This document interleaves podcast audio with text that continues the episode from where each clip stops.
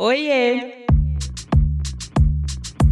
Eu sou Luanda Vieira, jornalista e atualmente também influenciadora digital. Depois de ser editora de moda e editora de beleza e bem-estar em duas grandes revistas femininas, diria que no auge da minha carreira no mundo corporativo, eu resolvi mudar o rumo da minha trajetória e seguir sem freio, pelo menos por enquanto, na vida autônoma. E é por isso que eu tô aqui, para falar com você sobre carreira na real, sem romantização, mas com conteúdos que pode tornar esse lado da nossa vida um pouco mais confortável. E não, você não deu play no episódio errado. Esse é um Bom Dia Óbvios. Mas é um Bom Dia Óbvios com o Corre Delas? O Corre do Bom Dia? Não sei, eu deixo pra vocês esse nome. O que importa é que hoje eu estou participando do Corre Delas, esse grande cross com o Bom Dia Óbvios, e serei entrevistada, olha que honra e que chiqueza, por Luanda Vieira. Gente, esse momento chegou e assim, ele chegou de uma forma que eu nunca imaginei na minha vida. Para mim, você seria uma convidada do Corre Delas e virou esse grande evento, porque para mim é evento isso. Merecido.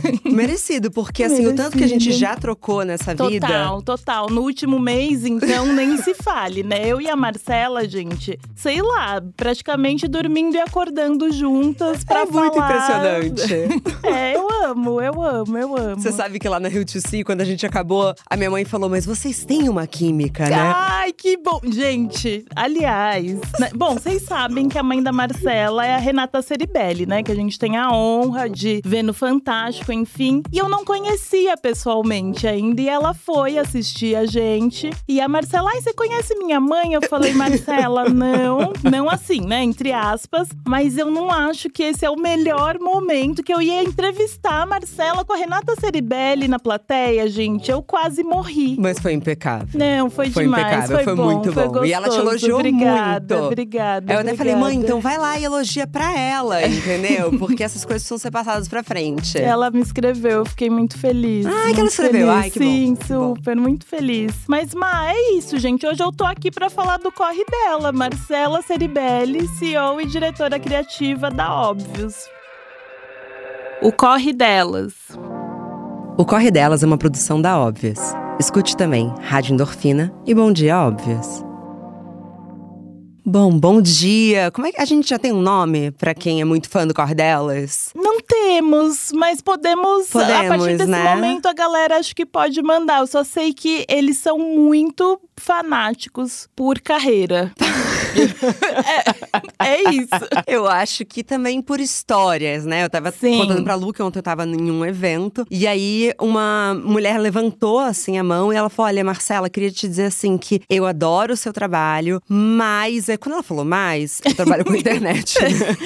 eu, aí eu sou É, frio. você já foi escorregando Falei, na cadeira. Lá vou eu, né? É. Já botei todas as minhas armas. Ela falou, mas o corre delas talvez tenha sido a melhor coisa que vocês já colocaram no ar. Eu falei, Ai, "Ah." que demais, que demais. Ela falou, eu amo a Luanda. Eu falei, eu vou me certificar de que ela saiba disso. E você me contou, você Exato, eu mandou. saí de lá e mandei. Exato, exato. Não, eu tô muito feliz, assim, que eu acho que… Na verdade, eu acho que na Óbvios tudo se complementa, né, Má? Nada é por acaso, assim, exatamente. Vocês estão muito ligados no que tá acontecendo no dia a dia da mulher e tal. E isso reflete nos conteúdos, de fato. Coerência, né? Porque o Corre Delas também, ele nasceu de uma maneira, eu acho que muito orgânica, apesar de eu não gostar muito quando as pessoas usam esse adjetivo, mas despretensioso.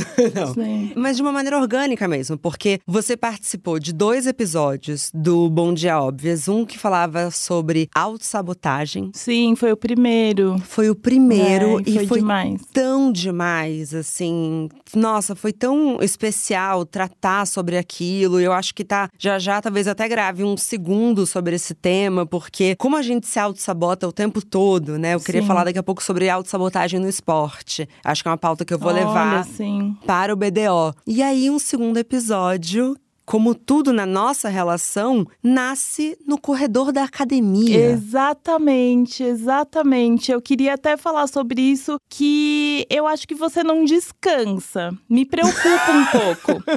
Porque, ao mesmo tempo que eu acho muito admirável, porque você consegue tirar pautas de uma conversa no corredor da academia. Sim. Sabe? Virar título é, de capítulo do seu livro, virar um, um episódio no podcast. Eu vou te responder, Tá, Mas deixa eu antes explicar para quem tá ouvindo e talvez esteja um pouco Sim. fora do radar. Então a gente gravou um primeiro episódio e o segundo episódio se chama não, eu vou contar a história primeiro. Por vou fazer um favor, storytelling vai, vai. aqui. Deixa eu criar uma narrativa, porque eu adoro contar histórias. A gente se encontrou na academia, a gente não sabia que a gente tava fazendo essa aula juntas. Uma loucura, por sinal. Uma loucura, parei. Você Eu parou também, não, não, eu chega, também, não chega. dá, Sabe não que eu vomitei um dia depois? Mentira! Mas é muito fácil de vomitar. É, porque eles começaram a fazer uma aula que eles falam que é sem descanso. Não, não dá. que é isso?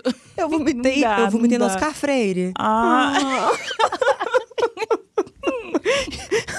em frente a uma loja de lingerie. Foi horrível. não, Aí era eu vomitei, eu pesado, falei, eu era não volto pesado. Mas apesar de todo aquele peso, a gente ainda teve fôlego de conversar no corredor. Eu te perguntei como é que você tava, você me Sim. falou que você tava Eu tinha saindo da acabado Glamour. de pedir demissão da Vogue. Da Vogue. Da Vogue, Da Vogue, perdão. E aí, a gente, papo vai, papo vem, a gente falou um pouco do Thiago Leifert. Sim, que era o mesmo momento, assim, que eu acho que era uma coisa que eu consegui explicar pra minha família como, por que que eu pedi demissão quando o Thiago Leifert explicou que pra ele não dava mais, que ele chegou num limite, num esgotamento, que ele precisava de um outro momento na vida e tal. Abrindo mão do que muitos considerariam que era o auge. Exatamente. Ou um sonho. Exatamente. Aí você falou, e aí a gente fica assim, e aí? E agora? Eu falei, e aí chegou a hora de sonhar de novo. Tipo, Luanda, vamos escrever. Vamos...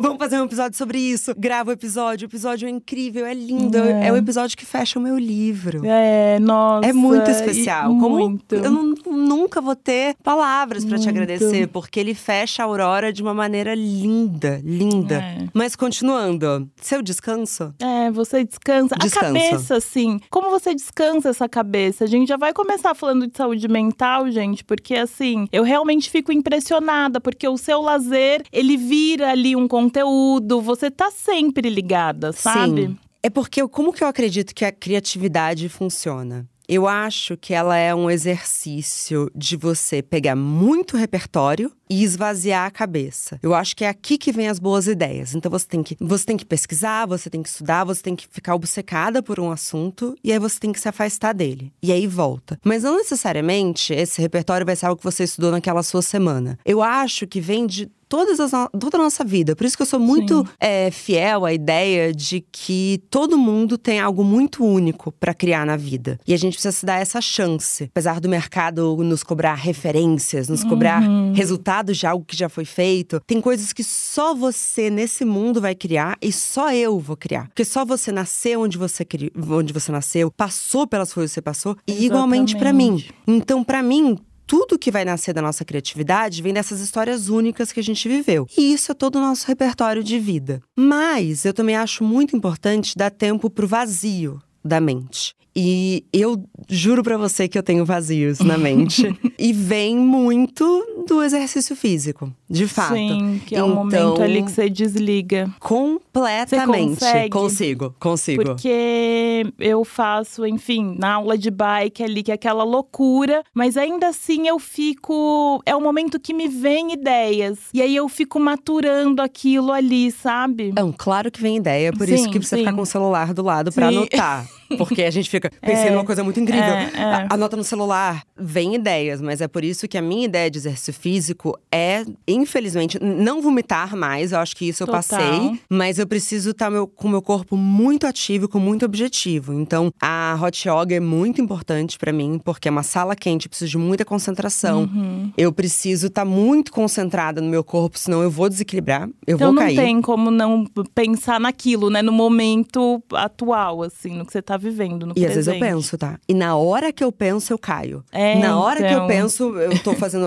Até nos exercícios que são mais. Nas posições que são mais alongamento do que permanência, dou uma travada. E isso é bem, bem importante pra mim, assim. Eu acho que a minha cabeça é muito agitada. E Uhum. sempre foi. Por isso que eu tenho uma questão grave de ansiedade. e Te entendo perfeitamente. é grave, é grave. É... Mas eu também tenho coisas que eu abri mão para poder descansar. Então, eu sei, por exemplo, que a minha bateria social num sábado de tarde, assim, eu seria incapaz de sair para almoçar com alguém. Muitas Sim. vezes eu durmo quatro horas à uhum. tarde, sabe? É uma coisa assim, de de fato, eu brinco que eu tô me fingindo de morta, assim. Eu me fecho no quarto, silêncio, silêncio, silêncio, silêncio, e fico Sim. ali. Estou perdendo coisas também. Mas eu aprendi que, assim, se eu não usar o meu final de semana para verdadeiramente descansar, vai chegar uma hora que eu uhum. vou travar. Mas março foi um mês que eu trabalhei em todos os finais de semana, então foi, foi um mês mais difícil. Você também, né? Trabalhou é, pra também. Não, em março. março foi um negócio e a gente se encontrou bastante em março também, né? No trabalho. Ah, mas fez um pé de meia também, é, cara. Exato. É, o negócio é ganhar é. dinheiro. A gente quer sim. A gente tava falando nos bastidores, as duas acabaram de mudar, aluguel em São Paulo tá, assim, um absurdo. Então, gostamos sim. É, tem dinheiro no bolso. Tem um equilíbrio aí, mas só tomar é. cuidado, porque aí quando chegou abril, eu já comecei a dizer mais não. Sim. E o corpo não aguenta, né? O corpo vai dando sinais e eu acho que a gente já tá num momento da nossa vida, assim, que tem noção da nossa ansiedade, que tem noção de burnout, que a gente consegue observar esses sinais. Lá atrás, quando eu tive meu primeiro burnout,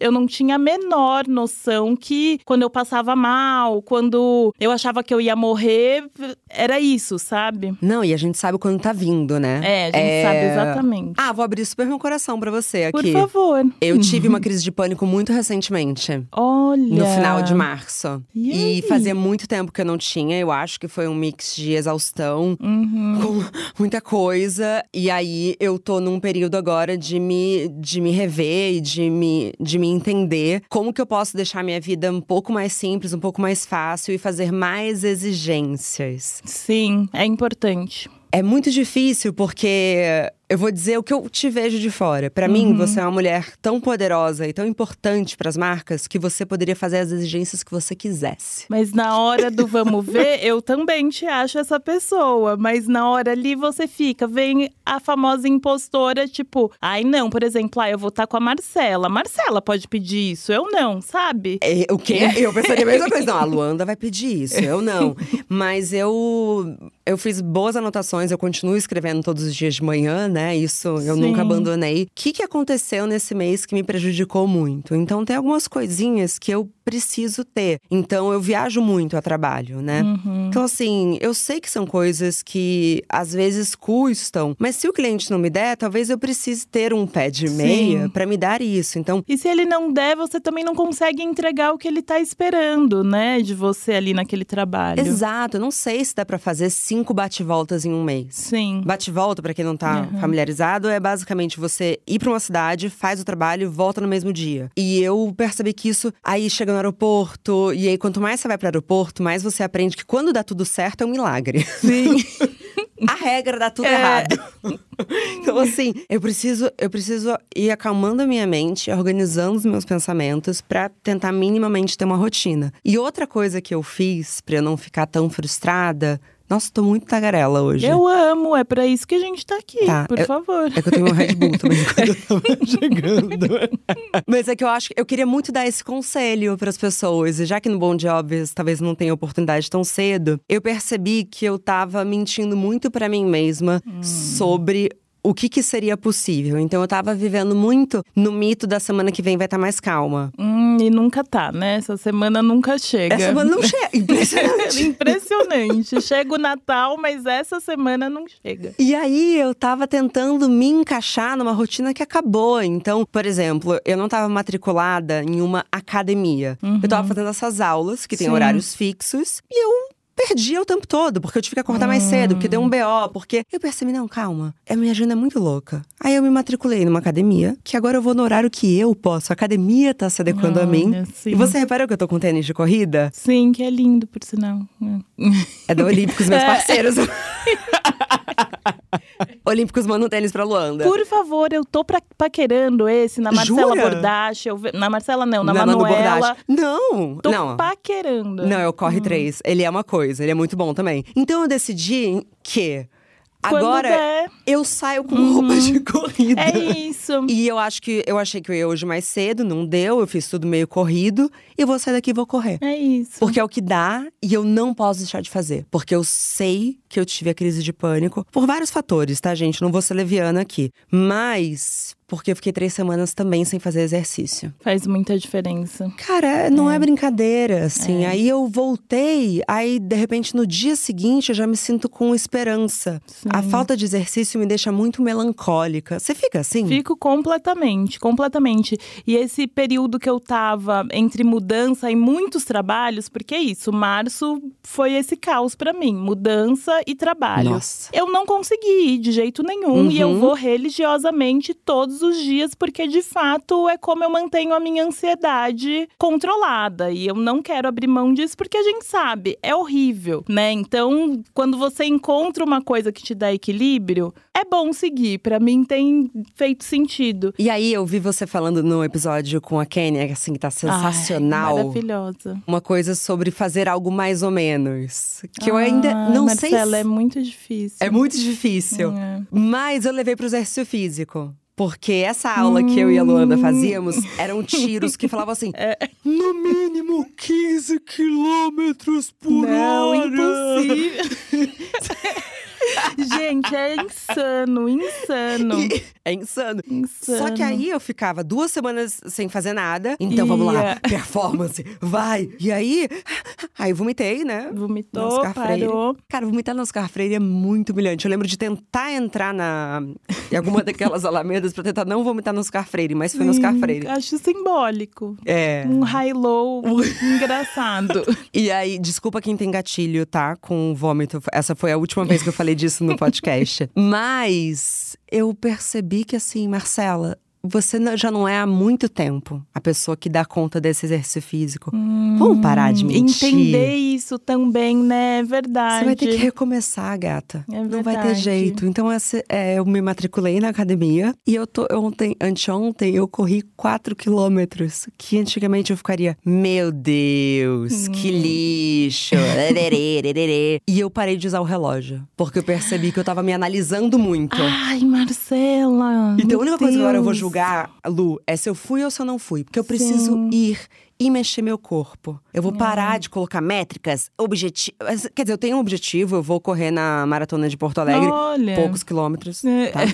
é mas eu só preciso ir. Eu tô muito é, cansada é. de me colocar regras. Já tem tanta coisa que eu preciso atingir nessa minha vida que, assim, por pelos outros e por, enfim, sim. coisas que vêm, que eu tô muito cansada de eu ser a minha pior carrasca. Sim, você sim, também é assim. Né? Eu sou assim, não. Eu fico olhando para você, eu falo, gente, somos as mesma, a mesma pessoa. tipo, eu li seu livro, eu falei, nossa, como pode, né? E assim como a gente, acho que muita gente que tá ouvindo a gente agora também pensa sou eu. É, e tentar sair dessa lógica do tudo ou nada. É. Vai! É. Eu tô falando sobre exercício físico, tá, gente? Sobre carreira, eu não Você sei. Você é assim também Nossa. no trabalho? Amiga. É.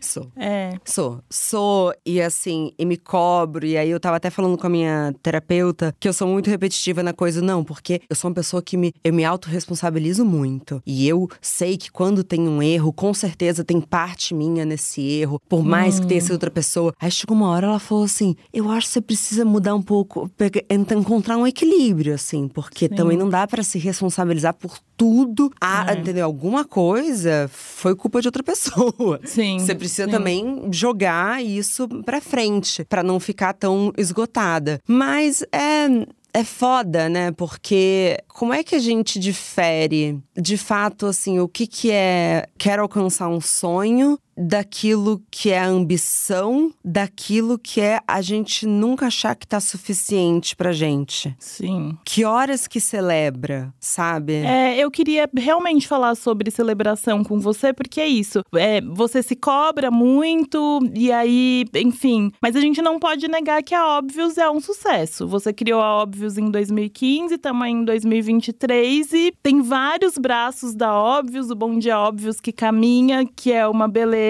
você consegue celebrar? Você consegue ter essa noção que sim, é muito foda esse negócio que eu criei?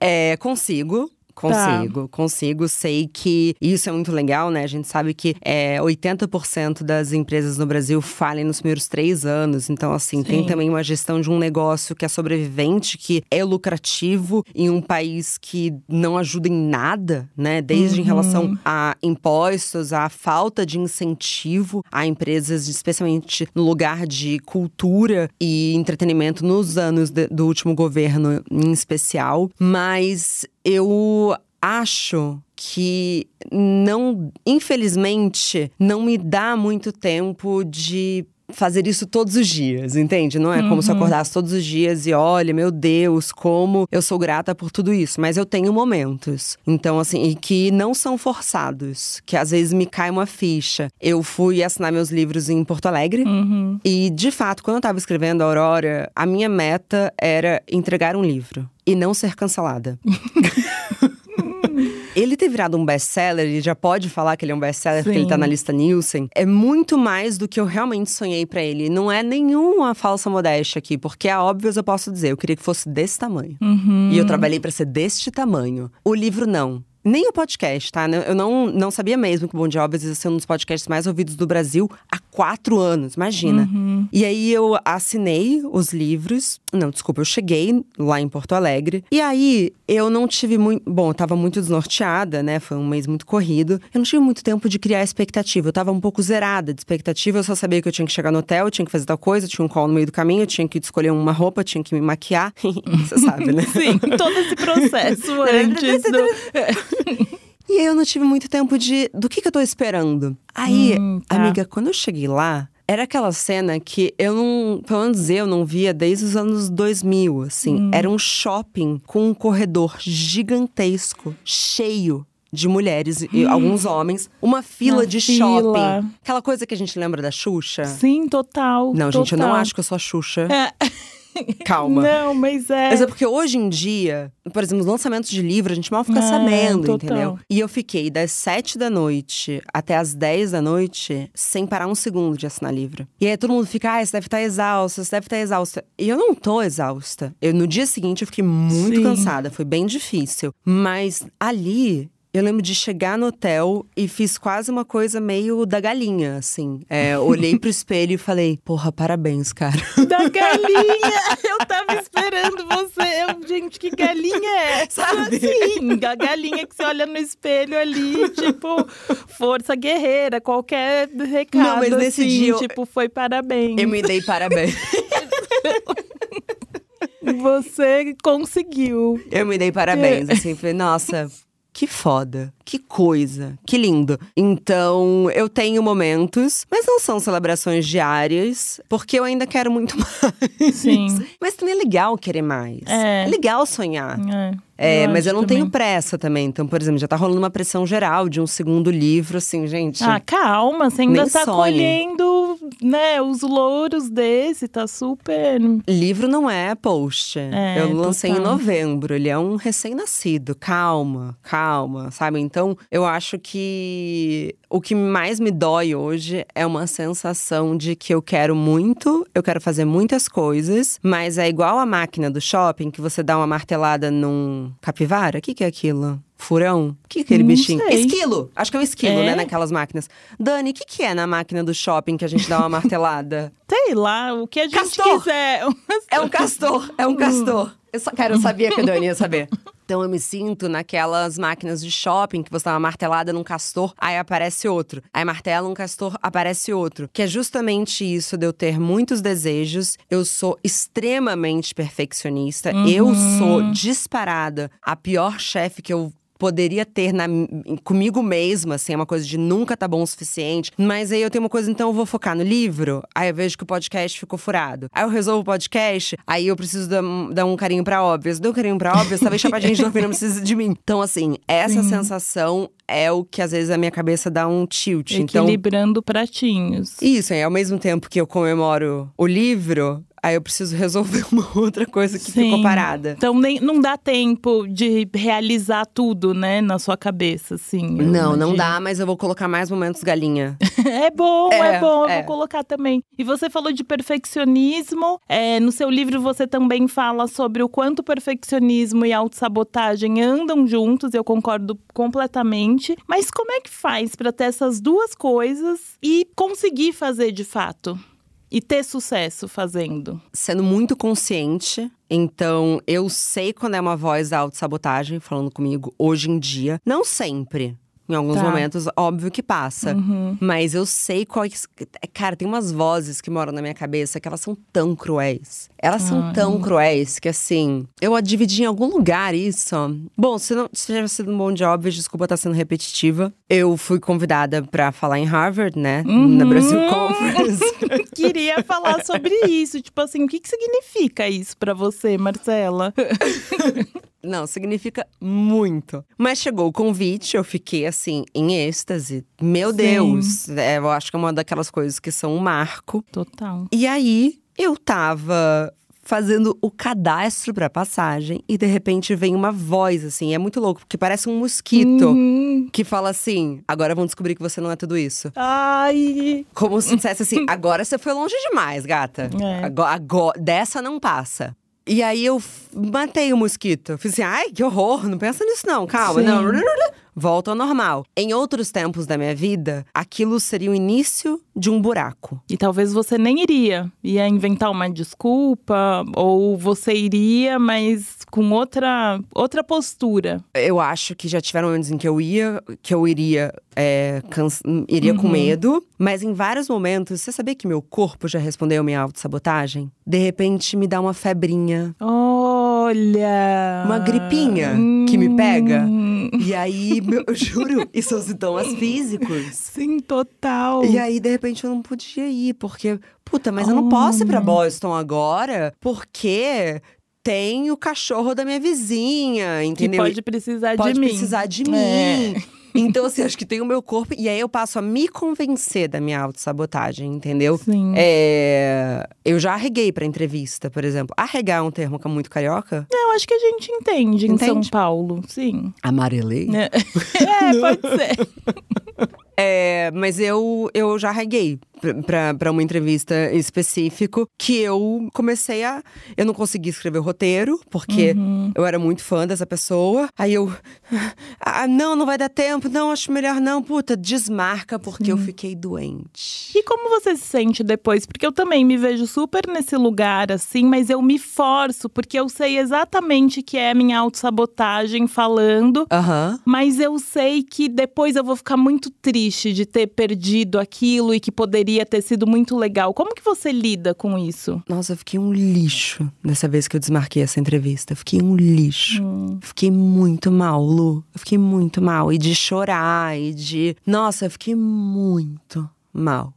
Nossa, muito. E às vezes me dói, assim, porque como uma pessoa pública, depois eu te conto quem é. Sim, tá, quero saber. É, eu às vezes aparece e aí me dá. Sabe quando você tem aqueles momentos meio. que- é, não sei se é cringe, mas que te, te dá um arrepio, assim, sabe? Sim, tipo, ai, que sim, merda. Sim. Então eu vou ter que conviver com isso, mas o que aconteceu com Harvard foi que eu comecei a, conversar comigo. E quando eu falo conversar comigo, é muito através do caderno das páginas matinais. Aham. Eu converso muito comigo. Tava até reparando hoje, quando eu tô escrevendo, eu falei, gente, eu tô ficando meio. Será que eu tô ficando meio louca? Porque eu comecei a escrever, Marcela, você precisa, como se fosse uma outra pessoa Aham, falando comigo. aham. Mas é tão. Ah, cada um tem sua estratégia. Se tá dando certo pra você, acho que tá ótimo. É, acho que né? ninguém pode me julgar, o caderno tem cadeado. Não, não tem.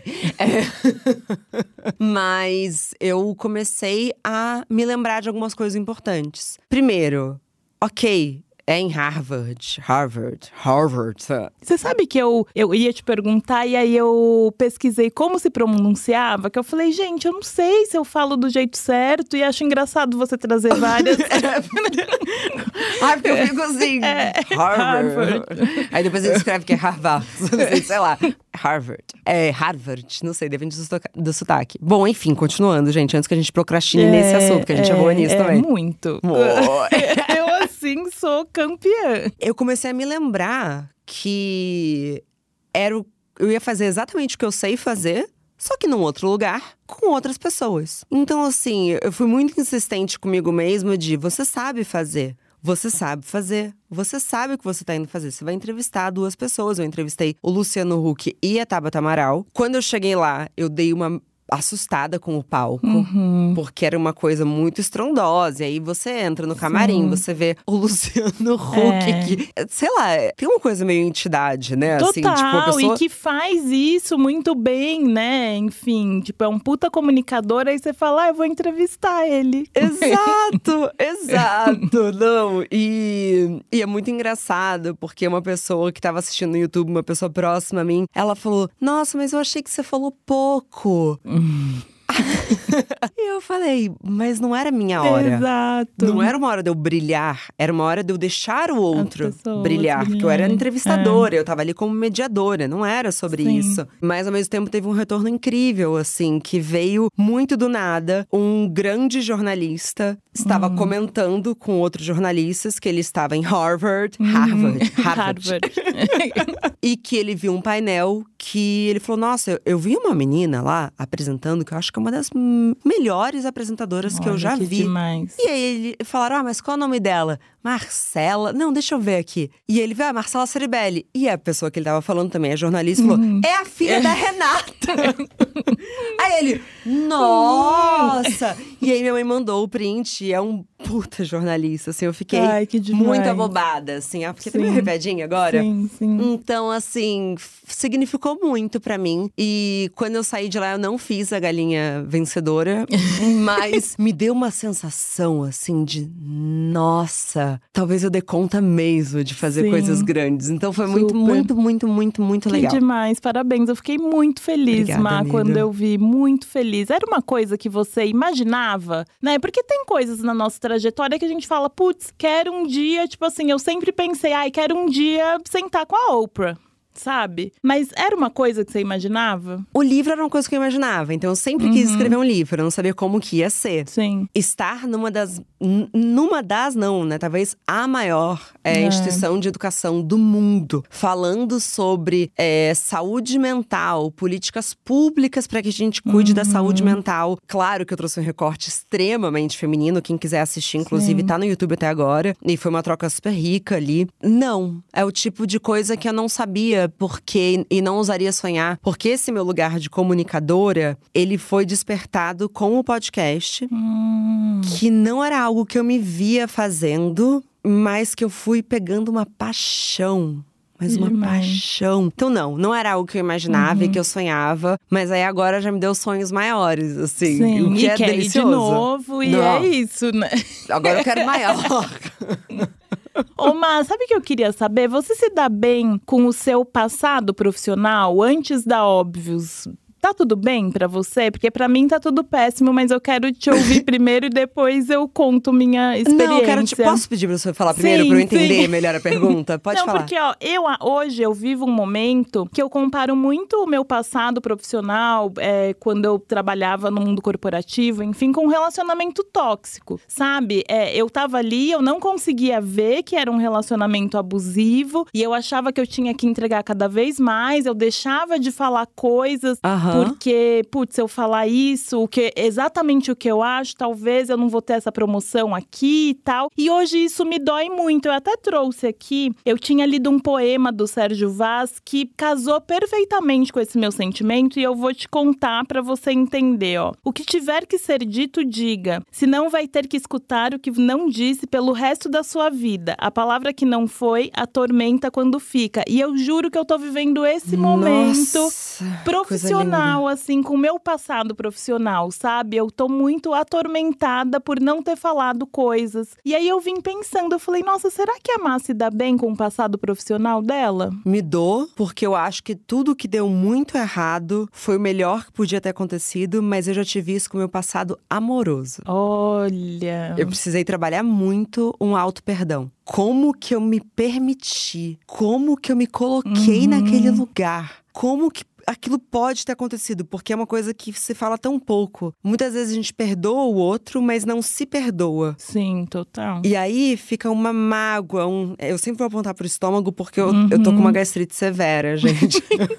Aí as pessoas falam, nossa, como que você dá conta? Ah, uma crisezinha de pânico, uma gastrite severa. Uhum. Mas porque dói meu estômago, assim. Então, talvez eu não possa falar do lugar profissional, mas a gente pode Sim. falar de ambientes diferentes, uma mesma sensação. Aham. Que é a gente. Não, e eu comecei comparando justamente o relacionamento abusivo com o trabalho, né? Então, tá super ali. É, e como que eu deixo. Como é que eu fiquei tanto tempo? Uhum. Por que, que eu não fui embora antes? Sim. Você não foi embora antes porque você não sabia o que você sabe hoje em dia. Você não, É, você- total. Não é que você deixou que aquilo acontecesse, você não estava enxergando. Então, eu tento ser muito gentil com a Marcela do passado. Eu acho que eu sou mais gentil com a Marcela do passado do que com a Marcela do futuro. Eu acho que a Marcela do futuro tá sempre com uma carga em cima dela que coitada, entendeu?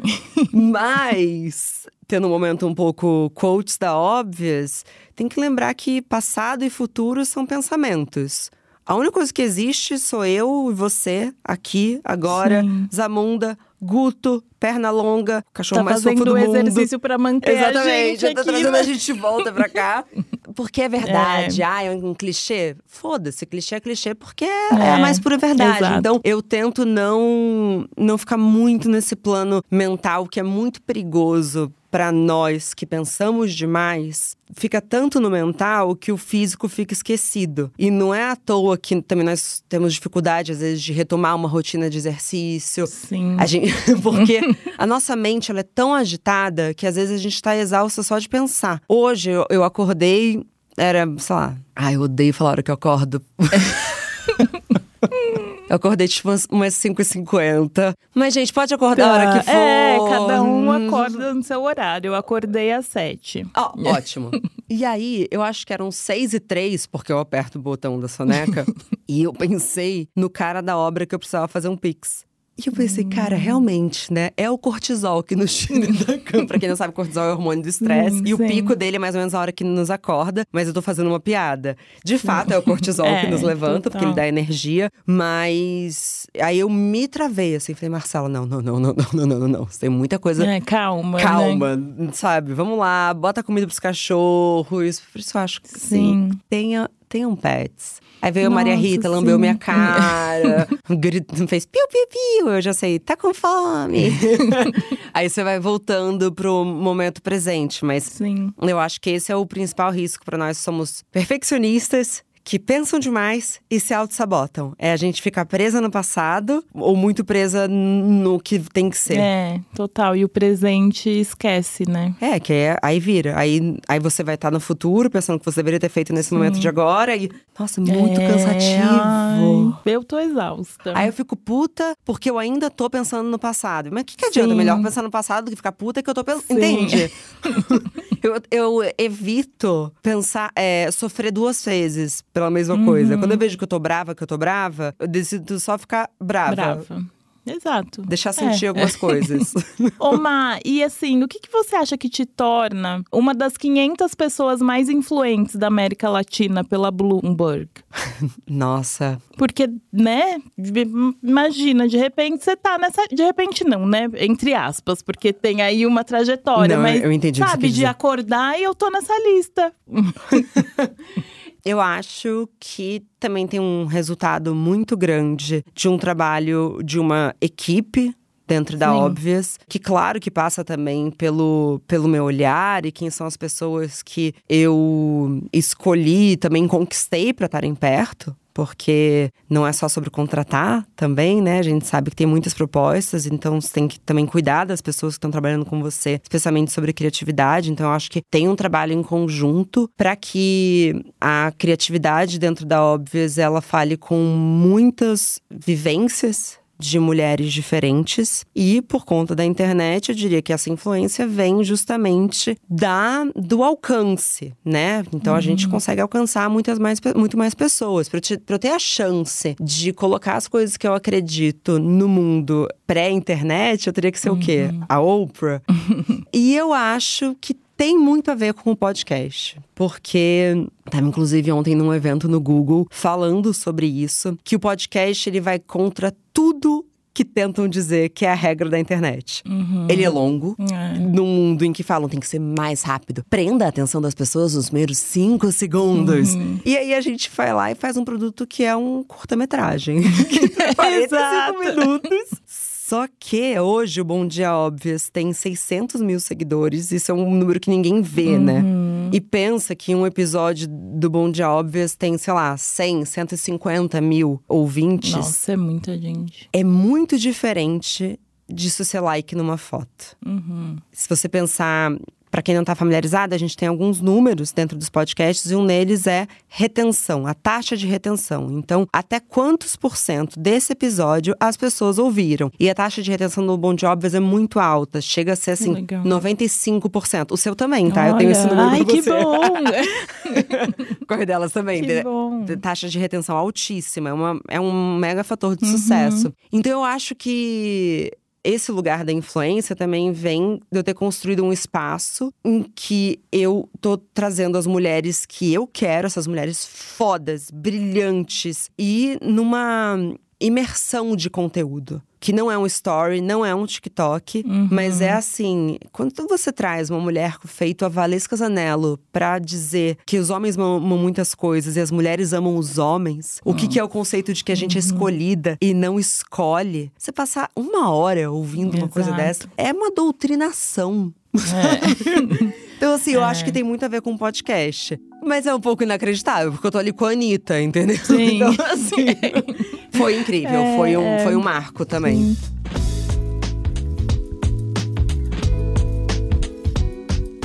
E eu queria, já que você trouxe o podcast, eu queria que você contasse um pouquinho da criação dele, do Bom Dia Óbvios. Como que foi há quatro anos atrás, quando assim, se a gente olha, no Brasil não se falava muito sobre podcast. Você é dona da empresa, mas você também tem sócios, então você precisa conversar, né? Como que é essa relação de quero colocar um produto novo no ar, mas sou total responsável por ele? Como foi esse processo? Eu preciso conversar e converter. Exato, né? Eu precisei, assim, convencer durante um bom tempo que, Sim. gente, vai dar dinheiro, só espera um pouquinho. Espera, precisa Vocês podem esperar só mais um pouquinho? Eu prometo que vai dar dinheiro. Eu E assim, o primeiro patrocínio do Bom Dia Óbvias veio quase um ano depois do Olha. programa. Então, eu vejo muitas pessoas criando podcasts numa pressa. Então, assim, ah, Uhum. claro, se tá sendo um investimento, eu entendo a pressa pra converter, mas não é um formato que converte muito rápido, porque ele exige hábito das pessoas. E imagina que se as pessoas não conseguem nem ir pra academia todos os dias, e desculpa que eu tô um pouco limitada nos exemplos, imagina fazer a- partir de hoje um, um podcast o seu hábito. É Sim. muito difícil. E acho que hábito de mercado também, né? Porque às vezes eu sinto que as marcas não sabem como entrar exatamente num podcast. Não então sabem. é um hábito geral aí. Não sabem, é uma coisa assim que eu estou aberta. Se alguma marca estiver afim de conversar, eu posso dar workshops do que, que dá Tudo. certo, o que, que dá errado. Uhum. Quando a gente fala sobre publicidade e brand content dentro do podcast. Apesar de podcast ser ter tido. Todo mundo fala, ah, esse foi o ano do podcast. Mas eu acho que o verdadeiro ano do podcast deve ter sido ali em 2020. Ah, não sei. Mas eu sempre ouvi podcast porque eu sempre ouvi rádio. Ah, tá. Então, isso é uma coisa que, assim, as pessoas nem acreditavam. Eu tinha, sei lá, 19 anos e eu trabalhava em Niterói. É, então eu tinha que atravessar a ponte todos os dias pra ir pra Niterói e eu ia ouvindo CBN. Gente, Band News. É, eu sempre amei a companhia de um rádio. Mas eu também cresci com o meu avô, Aristeu, que só dormia com um radinho do lado da cama, na cabeceira. E aí eu brinco que, enfim, quem me bota pra dormir é a Deia Freitas do Não Inviabilize. assim, eu, só, eu só consigo dormir depois de um picolé de limão. Então já tava um pouco esse radar pra mim do que, que seria o formato. Mas também foi um pouco de um desejo de aprofundar. Porque, Tá. de novo, é diferente 150 likes numa foto e 150 pessoas te ouvindo por 45 minutos. Então também foi um momento de assim, olha, as conversas aqui são pra valer. Não é só um fundo colorido, uma arte bonitinha com, uma, com uma fala que poderia estar num paninho de prato. Ótimas falas, por sinal. Não, tá? ótimo- ótimo não. paninho seria Não tenho a esse. menor dúvida, mas assim, Sim, não é total, raso, entendeu? total. Isso vem de conversas muito profundas. Então era a ideia como é que a gente replica a profundidade do que são até hoje as reuniões de pauta em conversas que mostrassem um pouco desses bastidores Só que aí a coisa foi crescendo, crescendo, crescendo, Uhum. crescendo. E hoje, assim, Bom de Óbvias é um dos produtos da casa. Então a gente tem o Corre Delas. Sim. Que também é para aprofundar os papos sobre carreira em um momento em que parece que tudo virou uma fórmula e tem Exatamente. muitos coaches de carreira e parece que, enfim, eu acho que o corre delas é uma resposta ao que grande parte do mercado inclusive dos podcasts de carreira, falam hoje. Então, o Corre Delas é o nosso total. contraponto genial. Nosso. É, ai, amo, eu amo fazer É, parte disso. não. É perfeito. E chapadinha de endorfina, né? Porque assim, a gente continua. Eu digo que você não pode piscar, né? Com o patriarcado. Então, assim. Exato, não, não dá, não dá.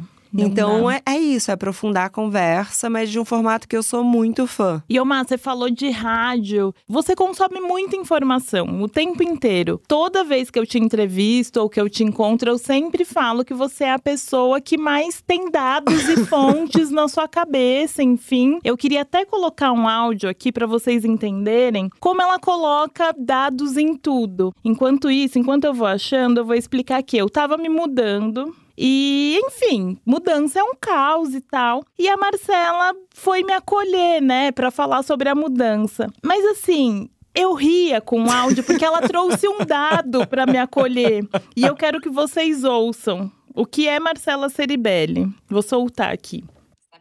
Pesquisas, pro Bom Dia eu cheguei numa pesquisa que ranqueava situações mais estressantes na vida de um ser humano. E o primeiro lugar via luto por um parente perdido, né? Enfim, super triste. E o segundo era mudança de casa.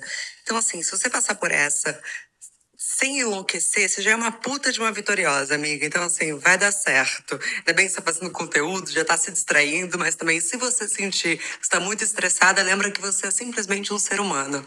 Então, assim, eu acho esse áudio a definição do que é Marcela Ceribelli. Porque, assim, ela se preocupou em me acolher, mas ela trouxe dados pra me acolher, entendeu? E aí eu queria saber como que é a sua rotina em relação à notícia, de fato. Porque você sabe muita coisa, Má. Muita coisa mesmo. Bom, é. Cara, muito bom, né? e foi isso mesmo. Eu vi que você tava de mudança. Eu falei, nossa, será que eu tá precisando de uma palavra de acolhimento? Porque mudança é tão difícil. É, é. Eu acho que essa coisa das pesquisas, eu sempre fui assim, tá? Eu gravei com a Jana essa semana, vai sair no podcast dela, mas assim, eu sou uma puta de uma nerd. Fato. Pronto, não acabou. tem- Sempre fui. Eu sou viciada em estudar. Tem poucas coisas que me dão mais tesão do que descobrir novas coisas. Fim, ponto. Mas eu acho que a minha rotina, ela passa por muitas coisas. Já foi até uma questão do meu relacionamento, porque a primeira coisa que eu faço quando eu acordo, antes de pensar no cara da obra que eu preciso pagar, eu já coloco um podcast de notícia. E, e, e pro Renato, assim, ele, olha, ele falava: não, pelo amor de Deus, eu não posso ver café da manhã da Folha às 6h20 da manhã. Você usa fone? Ah, agora eu uso Ah. fone. É eu não vou falar que é culpa da minha mãe? É culpa da minha mãe, é. entendeu? É culpa da minha mãe. A gente tem isso, a gente tá junto, a gente tá, a gente tá conversando, tem sempre a Globo News ali Uhum. atrás, entendeu? Mas é porque eu. Isso é uma, é uma paixão de verdade. Durante muito tempo da minha vida, eu tinha uma crise braba de que eu não tinha nem paixão nem hobby. Ai, Marcela. Você também? Eu também. Você também? Eu também, eu também. E tipo assim, eu comecei a fazer tênis é, e eu nunca fiz tênis mais novo. Eu comecei a fazer mais velho, então era realmente uma novidade pra Aham. mim. E aí eu falei, não é possível que eu não sou boa em alguma coisa. Eu comecei a ficar irritada Meu que eu Deus, não tava até arrepiada. conseguindo. Aí teve um dia que uma amiga falou assim: Lu, você não precisa ser boa no seu hobby. E aí aquilo abriu uma coisa na minha mente, assim, porque eu falei: é verdade, eu tô indo pro tênis, pro meu show ansiedade, tá tudo bem eu não saber jogar. Agora eu já melhorei, tá, gente? Mas continuei Ah, ali seu competindo comigo. Olha, não é um look que se espera da Luanda, mas. Normal. Ah, normal, mas não é eu- nada. Não, mas eu tenho ainda. certeza, se um dia É. você pensar, você vai entregar um look Sim, surreal. Sim, sim, sim. Mas é, É isso, sabe? Tipo, eu não conseguia ter hobby porque tudo virava uma grande competição na minha cabeça. E eu achava que eu não era boa em nada. Então, uma pessoa era apaixonada por balé. Ai, desde os Uhum. três anos eu sou bailarina. Ai, eu toco um instrumento. Ai, eu sei tudo de cinema. Ai, eu sou da música. Eu falava, nossa, eu não sou nada.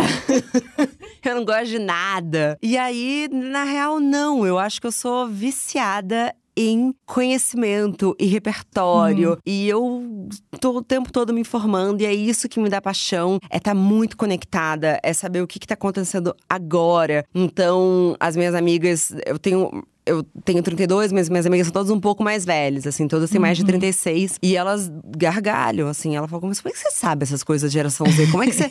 ah, porque eu peço pra Dani Nogerino, que trabalha comigo, uhum. pra me ensina três memes hoje. Uhum. Mas é porque assim, eu tô verdadeiramente interessada. E aí eu descobri que no que eu sou boa é em ser interessada. Eu me interesso nas demais, pessoas. Sim. Eu me interesso verdadeiramente no filme que eu tô assistindo. Eu me interesso verdadeiramente na música e qual que tem a história por trás daquilo. Uhum. Então, assim, eu sou uma pessoa interessada. Eu não fiz. Eu até fiz balé, mas era uma merda. não, no balé, não. No balé, eu, eu, nunca mais voltei, porque ela me disse que eu era bunduda e eu nunca, nunca mentira, ia conseguir fazer um play perfeito, né? mentira. né? Eu tinha quatro anos. Gente, que absurdo. Não, quatro né? não, acho que seis. Mas você sabe que eu sou bailarina, é, fui ah, bailarina amiga, profissional, morei em Nova York pra dançar. É, que? acho que eu nunca. Eu não conto muito essa parte. Mas. E eu trago do do balé essa. Trauma. Não. Trauma. exato, exato. Eu tava vendo uma palavra um pouco mais assim, mas é isso, é trauma. Eu trago trauma do balé, assim, distúrbio de imagem. Essa coisa da competição vem muito do balé também. De a impostora vem muito do balé, porque, assim, pensa, ela te falou que você era bunduda. Eu sou uma mulher negra coxa grossa, bunduda também. Jamais seria bailarina, sabe? Então, o balé entra num lugar aí muito doido de deixar a gente Insano. com traumas. É. Eu não sabia, tô amando sim, saber disso, sim, porque sim. dá para fazer paralelo com tanto do que a gente falou. Tudo, né? tudo. E eu, e eu, hoje em dia, eu olho e eu não consigo acreditar que uma mulher adulta. Eu não faço ideia de quantos anos ela tinha, porque quando a gente é muito pequena, todo mundo é velho. Sim. adulta. É. Ela era uma adulta, mas ela era uma adulta que tava ali numa profissão. Uhum. E ela olhou para uma criança de seis anos Exato. e falou: é, esse plié nunca vai sair com, com esse tamanho de bunda que você tem. E ela não, falou de maneira grossa, porque assim, a gente não lembra nem o que almoçou ontem, né? Exato, mas se você lembra disso é porque marcou. Claro. Eu tenho uma experiência muito parecida, mas aí é para uma questão de raça, que eu fui fazer uma audição. Quem faz balé em São Paulo é, faz geralmente numa academia particular e tal, mas tem a Escola Municipal de Bailado de São Paulo, que é do governo, enfim, que é um puta currículo para quem quer ser bailarina. Uau. E você faz essa audição com de 6 a 10 anos de idade, assim, é o tempo que você pode fazer. E eu fui, eu tinha uns 10, era o meu último ano que eu podia tentar, e eu tava me achando, eu tava assim, eu sabia que eu era boa naquilo. Se tinha um momento na minha vida que eu sabia que era boa, era aos 10 anos bailarina ali, sabe? Sabe? E aí a professora. Cara, vida, devolva minha autoestima não de é, criança. Não é, eu tinha certeza que Tenho eu era ótima. É exatamente isso, antigamente. Mas você sabe, Má, assim, eu amo ir atropelando os assuntos, mas agora eu fui para Madrid sozinha e eu fiquei pensando, foi a primeira vez que eu viajei sozinha em 10 anos, sabe? Fazia muito tempo que eu não fazia isso e 10, a Luanda de 10 anos atrás tinha menos informação, tinha menos relação com o mundo, tal. Era outra Luanda. E essa Luanda que viajou agora era uma Luanda medrosa. Uma Luanda medrosa de sofrer racismo, de ter alguma situação de machismo na rua, sabe? Então acho que quanto mais informação a gente tem, mais a gente vai se colocando para baixo, né? Que é essa coisa. Com 10 anos eu me achava fantástica, agora nem tanto.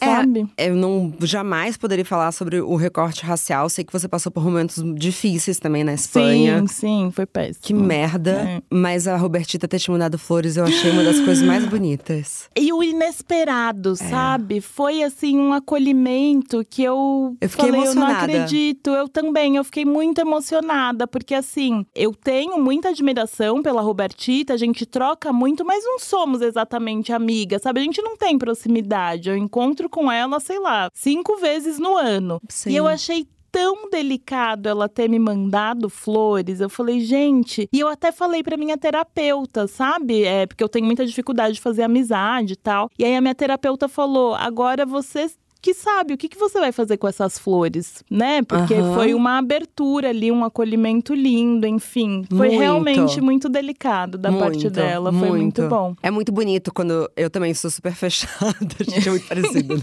Sim, muito, muito. É impressionante. Eu sou super fechada. E quando as pessoas insistem na gente. Sim, você não tá esperando, né? Foi muito. Porque talvez eu não teria essa atitude. Porque eu me sentiria invadindo. É. Eu sentiria, ai, quem eu penso que eu sou? Será que eu tô pagando de amiga quando eu não sou? Ai, gente, é muito trauma de infância. né? Exato, gente. Por que, né, que a gente tem esses pensamentos e a gente carrega isso pro trabalho também. Sim. Mas voltando pro balé, aí essa professora me chamou lá na frente enquanto eu me achava. Aí eu juro, passou pela minha cabeça o seguinte: eu falei, olha, a lista demora tipo dois meses pra sair. Eu falei, olha, eu vou ser a única que vou sair daqui já aprovada. Juro! Oh.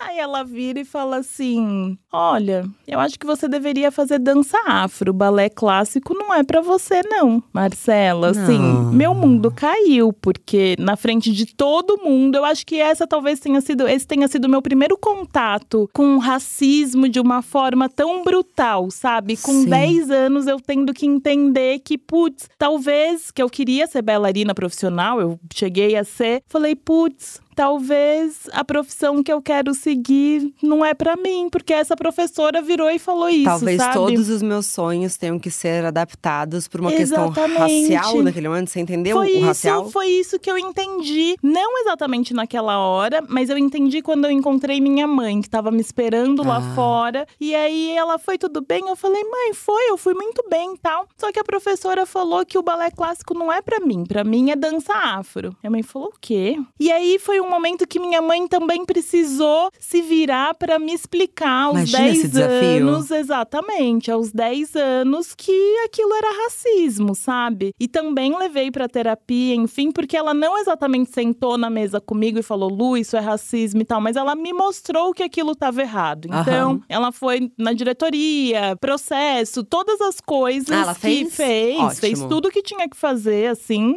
Não deu em nada, né? Mas Mas pelo menos ela te mostrou a importância de agir. Exatamente, exatamente. Ela me mostrou de alguma forma que aquilo estava errado e que eu precisava tomar uma atitude se acontecesse de novo, sabe? Você sabe Mas que você foi a falou- primeira Desculpa. vez que eu tive contato assim com uma desilusão no mercado de trabalho. Sim. E você sabe que você falando da sua mãe, eu lembrei que eu cresci com a minha mãe me lembrando. Então ela me lembrava, lembra que me falaram que eu não servia pra vídeo. E isso é verdade. Minha mãe eh, estudou Olha. jornalismo e aí ela fez um teste pra vídeo, ela queria muito estar no vídeo ali como não só jornalista, mas também repórter. E teve essa diretora que falou pra ela: "Deixa eu te falar uma coisa. Você não serve pra estar em frente às câmeras. Você é muito ruim mesmo."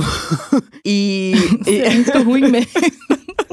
assim, Bom, estamos rindo por- porque sabemos que não é, né? Sabemos Tá que- aí, exato. tá aí a prova que Exato. ruim não é. E de fato, então eu cresci com a minha mãe, assim, me, me lembrando um pouco isso, assim, ó, lembra que me falaram que eu era ruim. Então, assim, eu, eu acho que por mais que eu tenha recebido críticas difíceis e ter também algumas coisas assim, um- eu acho que eu sempre tive uma coisa de essa pessoa não sabe a verdade absoluta. Uhum. Ela pode achar meu trabalho uma merda, mas ela não sabe a verdade absoluta. Isso é- pode ser apenas uma opinião. Sim. Então, isso foi uma coisa que eu carreguei porque fui muito bem educada pela minha mãe de diferenciar. Pode ter Que demais. uma pessoa, mas assim, ao- e é, é a frase da Lady Gaga, né, que todo mundo zoa nas entrevistas. Você sabe que virou meio meme? Sim, sim, sim. Num- em uma sala cheia de pessoas, basta uma pessoa acreditar em você. Mas é muito boa essa frase também, gente. Vamos passar pra total, frente. Total, Mas, gente, a gente fala, né? Eu não faço. É, eu amo, sei. eu amo, Eu eu, amo. Ah. Gente, mas assim, vocês sabem que a Marcela, é, eu sou capricorniana e eu falo isso tempo. Eu amo falar que eu sou capricorniana, todo mundo sabe. A galera do Corre Delas deve estar cansada, porque todo episódio eu falo. É que é e eu sou relevante. muito. É, diz muito sobre mim. Eu sou muito Caxias, eu sou muito do roteiro, eu não posso sair do roteiro e tal. E assim, eu acho que eu fui pegar no roteiro nos últimos 10 minutos, porque com a Marcela não dá para ter roteiro. Mas é esse meu me acidente em peixes. Mas é muito bom. Ao mesmo tempo é muito bom, porque é um desafio pra mim. Isso, algumas pessoas ficam loucas, ficariam loucas, talvez você Sim, ficaria eu louca tô te dizendo que eu tô louca. se você visse o roteiro do Bom Dia Óbvios. É, É. porque não tem ou é solto, é fluido. É completamente fluido. É, eu já tive roteiros mais certinhos. Aham. Mas hoje em dia eu jogo umas palavras. Eu, eu boto uma palavra que é, tipo assim, completamente aleatória. Tipo, água com gás, que é pra lembrar de uma história X, assim. Sim. É extremamente fluido. E é do, do sentir. é enfim, é que eu acho que essa troca do podcast, ela é tão rica. Que de fato, assim… É, não dá pra se prender num roteiro. Às vezes você precisa, porque de repente o entrevistado não tá ali entregando além daquilo e tem o roteiro. Mas se a pessoa vem, a gente chega aqui, aí você quer falar sobre energético, eu vou falar, não, vamos falar sobre energético. E quanto isso te deixa criativa no trabalho, sei lá, sabe? Pra onde essa conversa vai. Não, e já rolou muito no Bom Dia Óbvios. Então, por exemplo, com a Valesca Zanella, eu ia gravar um episódio, eu gravei dois. já aconteceu de uma pessoa entrar pra gravar sobre um assunto, eu falei, não, pera, eu faço uma pergunta que ela começa a falar de algo, que eu falo, não, isso é muito mais interessante. E já rolou de eu fechar meu laptop no meio da, da Olha entrevista. Tipo assim, aí, ah, vai, vamos, vamos, vamos. Mas é muito gostoso. É, não, é bom, Mas é desculpa. bom. Confesso que é bom. Alguns amigos meus, assim, de fato, eles falam, eu ficaria louco.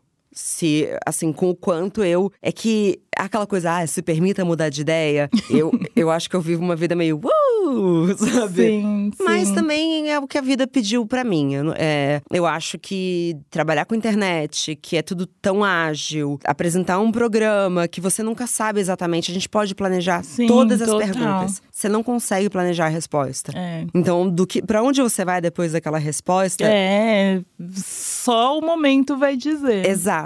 Então, desculpa te enlouquecer, mas de repente, ó, pode ter a mordiscadinha. E tem a Não, coisa do ao vivo, né? Porque É. no ao vivo eu não, não posso ler roteiro. Então, É. eu aprendi a fazer as coisas um pouco no gogó. Sim, sim. Mas, Omar, pra finalizar aí a nossa conversa, que claramente passaríamos a tarde inteira Fácil. falando tranquilamente, eu queria voltar nisso que a gente estava falando, dessas pessoas que falaram pra gente que a gente não podia e tal, que eu acho, ao mesmo tempo, profissionalmente falando, que, pra mim, pelo menos, elas me disseram exatamente o que eu não quero ser com o outro, sabe? Aham. Porque ainda existem, existem essas pessoas no mercado que falam o tempo inteiro que a gente não pode ser e tal, e tem que ser de outro jeito, e nananá. Mas eu acho que eu aprendi tanto com essas pessoas que eu falei, meu.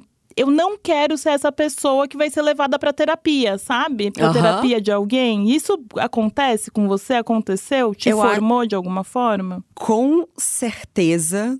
E até quando eu viro e falo pra você que todo mundo vai criar algo muito único, e eu falo sobre como criatividade não é uma dádiva, a criatividade é um processo e todo mundo pode criar algo, foi porque uma pessoa que era muito importante na minha carreira, numa posição acima da minha, obviamente, não era minha chefe direta, mas enfim, falou que não me achava criativa, que não me via trabalhando com criatividade e me colocou funções mais operacionais, mais de planilha, que eu também sou meio boa em número, Aham. né? É...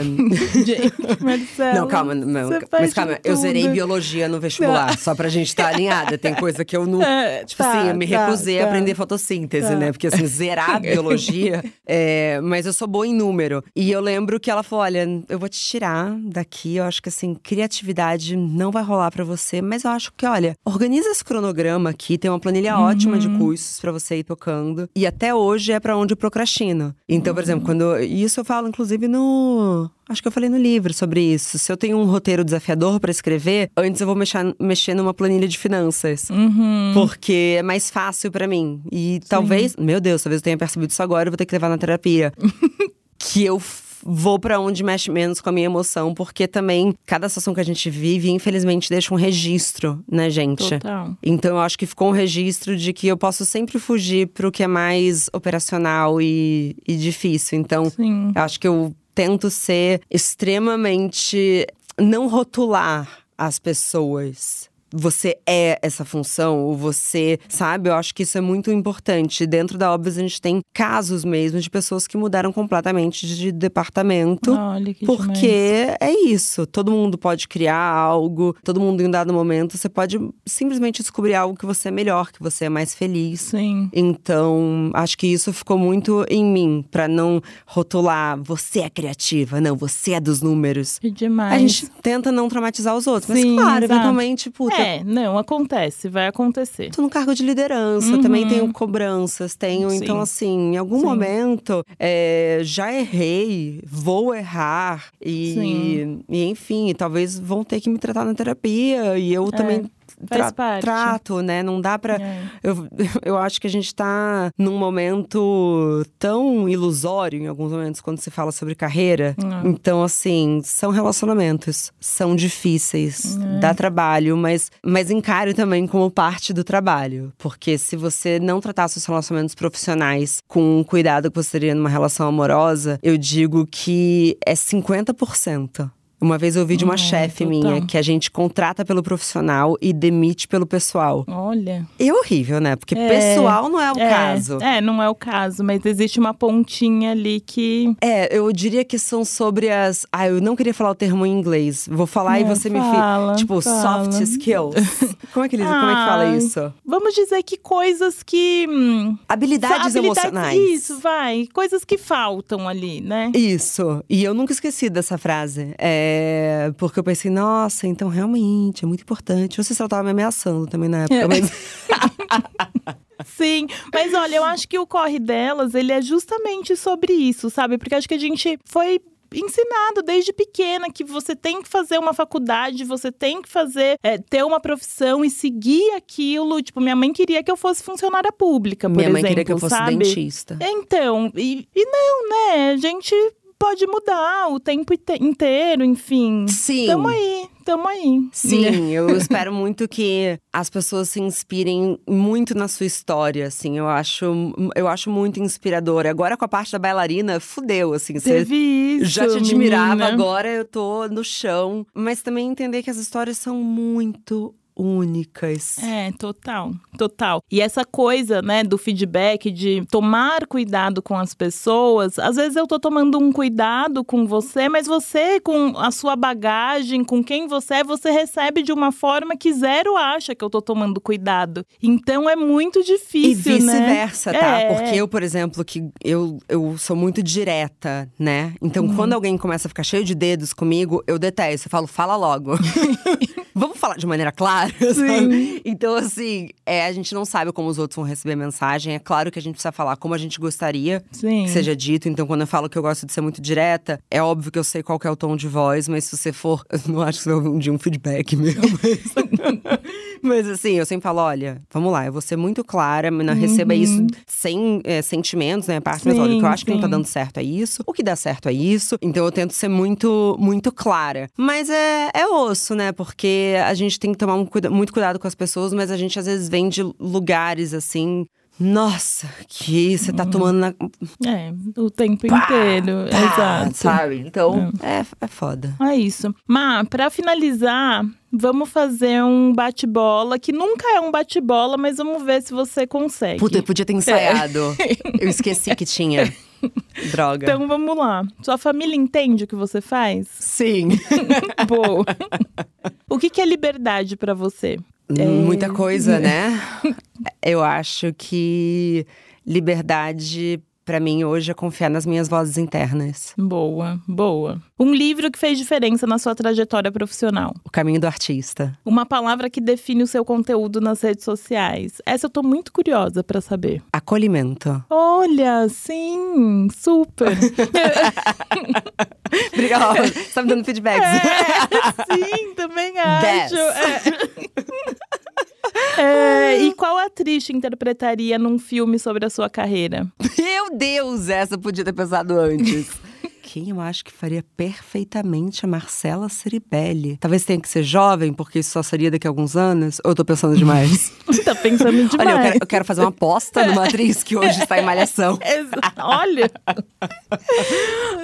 Julianne Moore, vai. Olha, boa, boa, muito bom. Vejo esse filme aí. Ah, e se quisessem fazer, sei lá, algo mais interessante, assim, talvez a menininha do The Last of Us. Eu acho que ela é, eu adoro, eu acho ela muito boa. Boa. Mas acabou. Ah. Acabou. Obrigada, eu amei, amei esse papo, mais um dos nossos papos.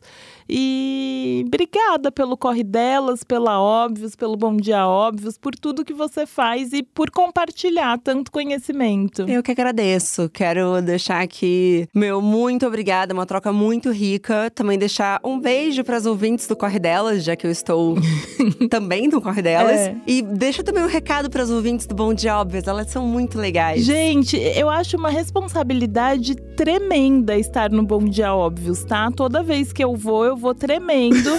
Por porque. quê? Ah, sou eu, né, Marcela? Cara, eu acho que tem um diálogo muito bom que nos define. Hum. A gente tava entrando no palco da Rio to See. O palco era Hum. grande. E aí chega a minha da produção e ela fala assim: Gente, tá uma fila enorme lá fora. A gente fala ao mesmo tempo. Eu, ai que bom. A Luanda, ai socorro. también. Exatamente. E eu lembro que você vira pra mim e fala assim, Luanda, tipo assim, calma, né? Foi um Luanda muito. Tá tudo bem. Deixa eu subir ali, fazer o que a gente faz, sou eu, entendeu? Exato, Olha pra minha cara. Nossa, isso define muito, muito. Eu lembro exatamente dessa cena, exatamente. Acho que a gente pode finalizar É assim. isso, Muito é bom, isso. né? muito bom, muito bom. Mas beijos pras Bom Dia Obvious, como elas chamam. Ah, eu chamo só das ouvintes, Das mas elas são os ouvintes. amores da minha vida. Elas Beijo, gente, beijos. Eu amo que vocês continuam me marcando até hoje no meu primeiro, na minha primeira participação no Bom Dia Óbvios. Então, assim, vocês têm todo o meu coração. Beijo, lindas. Em maio, Bom Dia Óbvios completa quatro anos e, como boa taurina, merece uma grande celebração. Para comemorar, esperamos você no dia 24 de maio, no auditório do MASP, para duas gravações ao vivo e muito especiais. Os ingressos já estão disponíveis e você pode garantir o seu pelo link na bio, lá no arroba. Bora comemorar comigo?